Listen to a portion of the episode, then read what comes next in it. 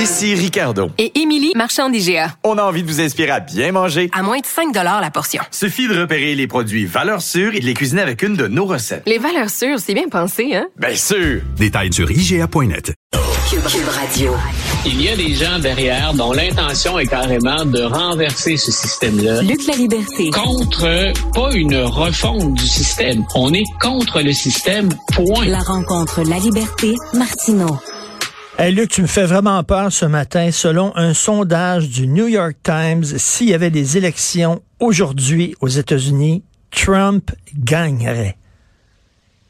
Voilà, si si ce n'est pas ce qu'on souhaite, be afraid, be very, afraid.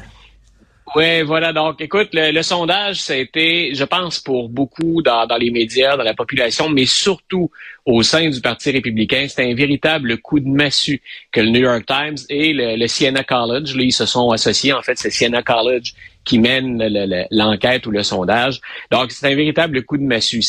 Les démocrates, on le dit, de plus en plus, il y a pas juste des divisions, mais un fossé qui se creuse entre les plus progressistes et ceux qui continuent à suivre Biden, entre autres dans le conflit israélo-palestinien.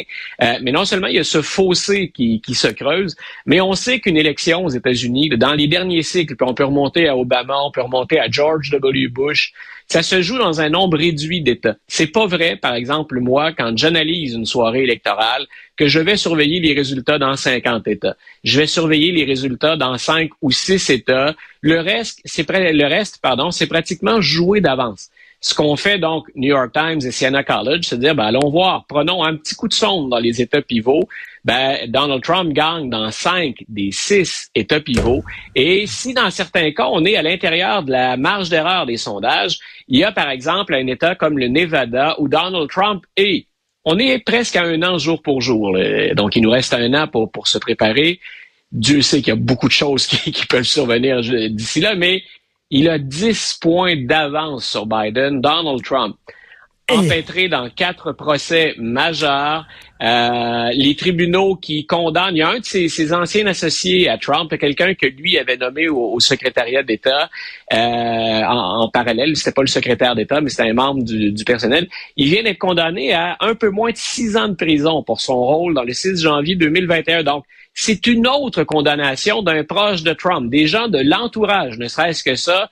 C'est au moins la septième personne à qui les tribunaux disent euh, désolé, ça, ça, ne se fait pas. Vous représentez un danger ou vous avez défié la loi.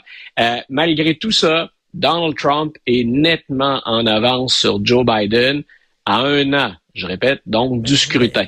Ça, ça, ça, écoute, Ça, ça veut dire qu'au sein du Parti démocrate, là, il va y avoir une pression pour que Pépé Joe se présente pas, là. Ben écoute, j'ai, euh, tu vois, j'ai, moi j'ai écrit ça il y a déjà quoi un mois, un mois et demi euh, dans, dans les pages du journal. Peu importe ce que je peux faire comme analyse à partir des données des statistiques, peu importe que je dise que Joe Biden est finalement dans l'ensemble un président qui livre la marchandise les perceptions sont très, très, très fortes et il n'arrive plus, ni son équipe, à convaincre personne. Et il y a un analyste politique qui est un ancien conseiller, un ancien stratège de Barack Obama, euh, dont j'aime bien le podcast. C'est David Axelrod. Et Axelrod, c'est tout sauf un républicain, pas encore moins un républicain pur et dur. C'est pas un MAGA, loin de là. Euh, Axelrod dit à Joe Biden, faut partir. Puis grosso modo, c'est maintenant. Euh, moi, je pensais déjà que pour laisser une chance euh, de préparer la succession, euh, que un éventuel remplaçant ou une éventuelle remplaçante, c'est des milliards de dollars qu'il faut cumuler pour être élu maintenant. Il faut que cette personne-là se prépare. Donc, je disais déjà il y a un mois, un mois et demi, il faut qu'il parte. Il ne peut pas rester. Il faut qu'il annonce qu'il termine son mandat et qu'il quitte. C'est d'ailleurs ce que je pensais quand il a gagné en 2020. Il devrait être là pour un mandat, puis ensuite qu'on prépare la relève. Euh, Axelrod dit maintenant, ben, il n'y en a plus de marge de manœuvre. C'est le temps qui quitte.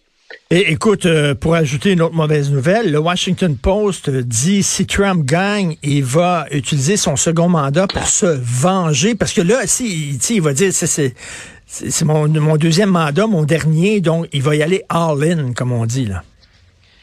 Écoute, on n'aura même plus besoin d'un 6 janvier 2021. Ce que Trump envisage de faire, c'est intéressant euh, pour nos, auditeurs qui, euh, qui lisent en anglais, qui euh, peuvent euh, peuvent lire le, le, Washington Post, donc ils peuvent accéder au site.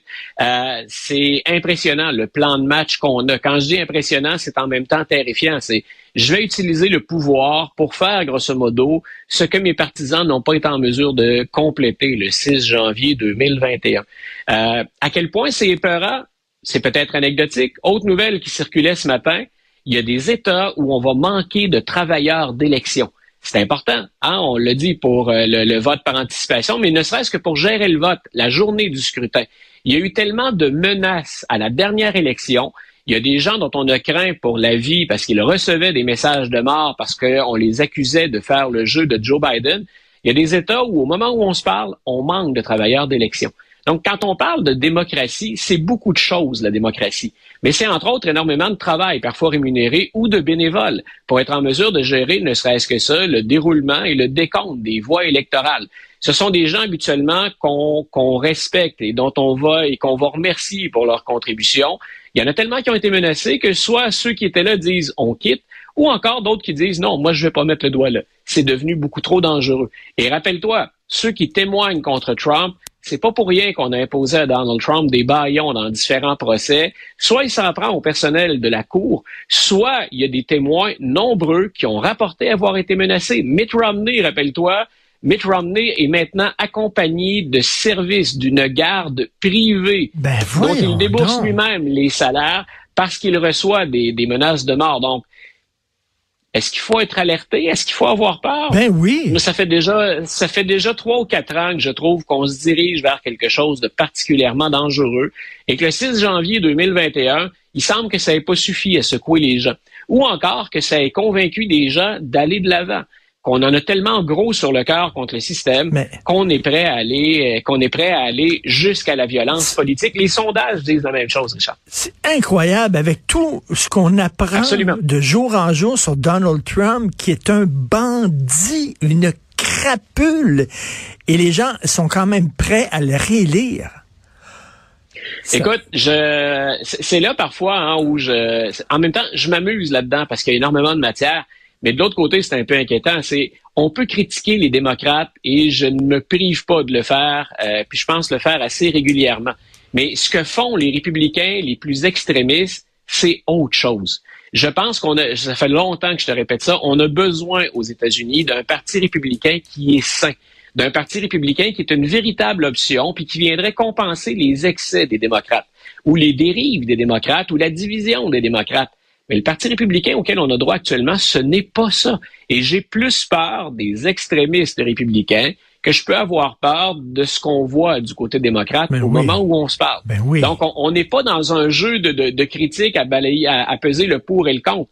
Il y a une faction radicale, il y a une faction extrême, puis c'est, c'est rien de moins que la démocratie qu'on attaque. C'est plus des idées pour comment attaquer le déficit ou gérer la politique étrangère. C'est le système américain qui est lui-même ébranlé, puis dans certains cas menacé. Et c'est là où je débarque du train quand on fait de l'analyse ou du commentaire politique.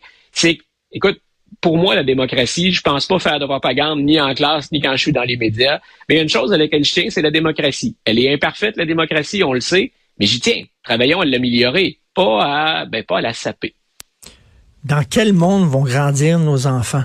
C'est ça que je me demande avec l'extrémisme qui monte partout. Je parlais là à des amis qui sont en France, la montée de l'antisémitisme et tout ça, euh, les extrêmes qui montent. Euh, on regarde ça, ce n'est pas très très. Euh, je vois pas l'avenir avec des lunettes roses, mettons. On a, on a, puis c'est un peu de notre faute aussi, hein, les, les, électeurs, mais je pense qu'on a chez les politiciens abusé à un moment donné de la démagogie et qu'on s'est contenté de ne préparer que la prochaine élection en se disant, ben voilà ce que ça prend pour gagner. Euh, mais pendant ce temps-là, ça couvait. Ça vient pas de nous exploser en plein visage cette situation-là. Les critiques des régimes démocratiques en Occident, ça fait des années que c'est documenté. Mais dans certains cas, ben on est au bord de, de, de l'explosion. Et euh, ben moi, je m'inquiète de ce que je vois de notre plus proche voisin. Ben, c'est important de parler à nos enfants, de leur apprendre c'est quoi la démocratie. Toi, tu es au front comme professeur, le professeur d'histoire. Effectivement, tu es au front tous les jours. Merci, Luc. On se reparle demain, bien sûr, de, du témoignage de Donald Trump qui aura lieu aujourd'hui. On va s'en reparler demain. Bonne journée malgré tout. Salut, Luc. Bonne journée, Richard. Oui, bonne journée malgré tout, toi aussi. Oui. Si vous avez euh, des scoops, des commentaires, vous êtes content, pas content, écrivez-nous à studio.cube.radio ou téléphonez-nous au 1 877 827-2346. On va vous écouter, on va vous lire. Merci beaucoup euh, à Florence Lamoureux pour ton travail, super euh, apprécié à la recherche. Jean-François Roy, même chose à la réalisation, à la mise en onde. C'est Benoît Dutrisac qui prend la relève. On se reparle demain à 8h30. Passez une excellente journée.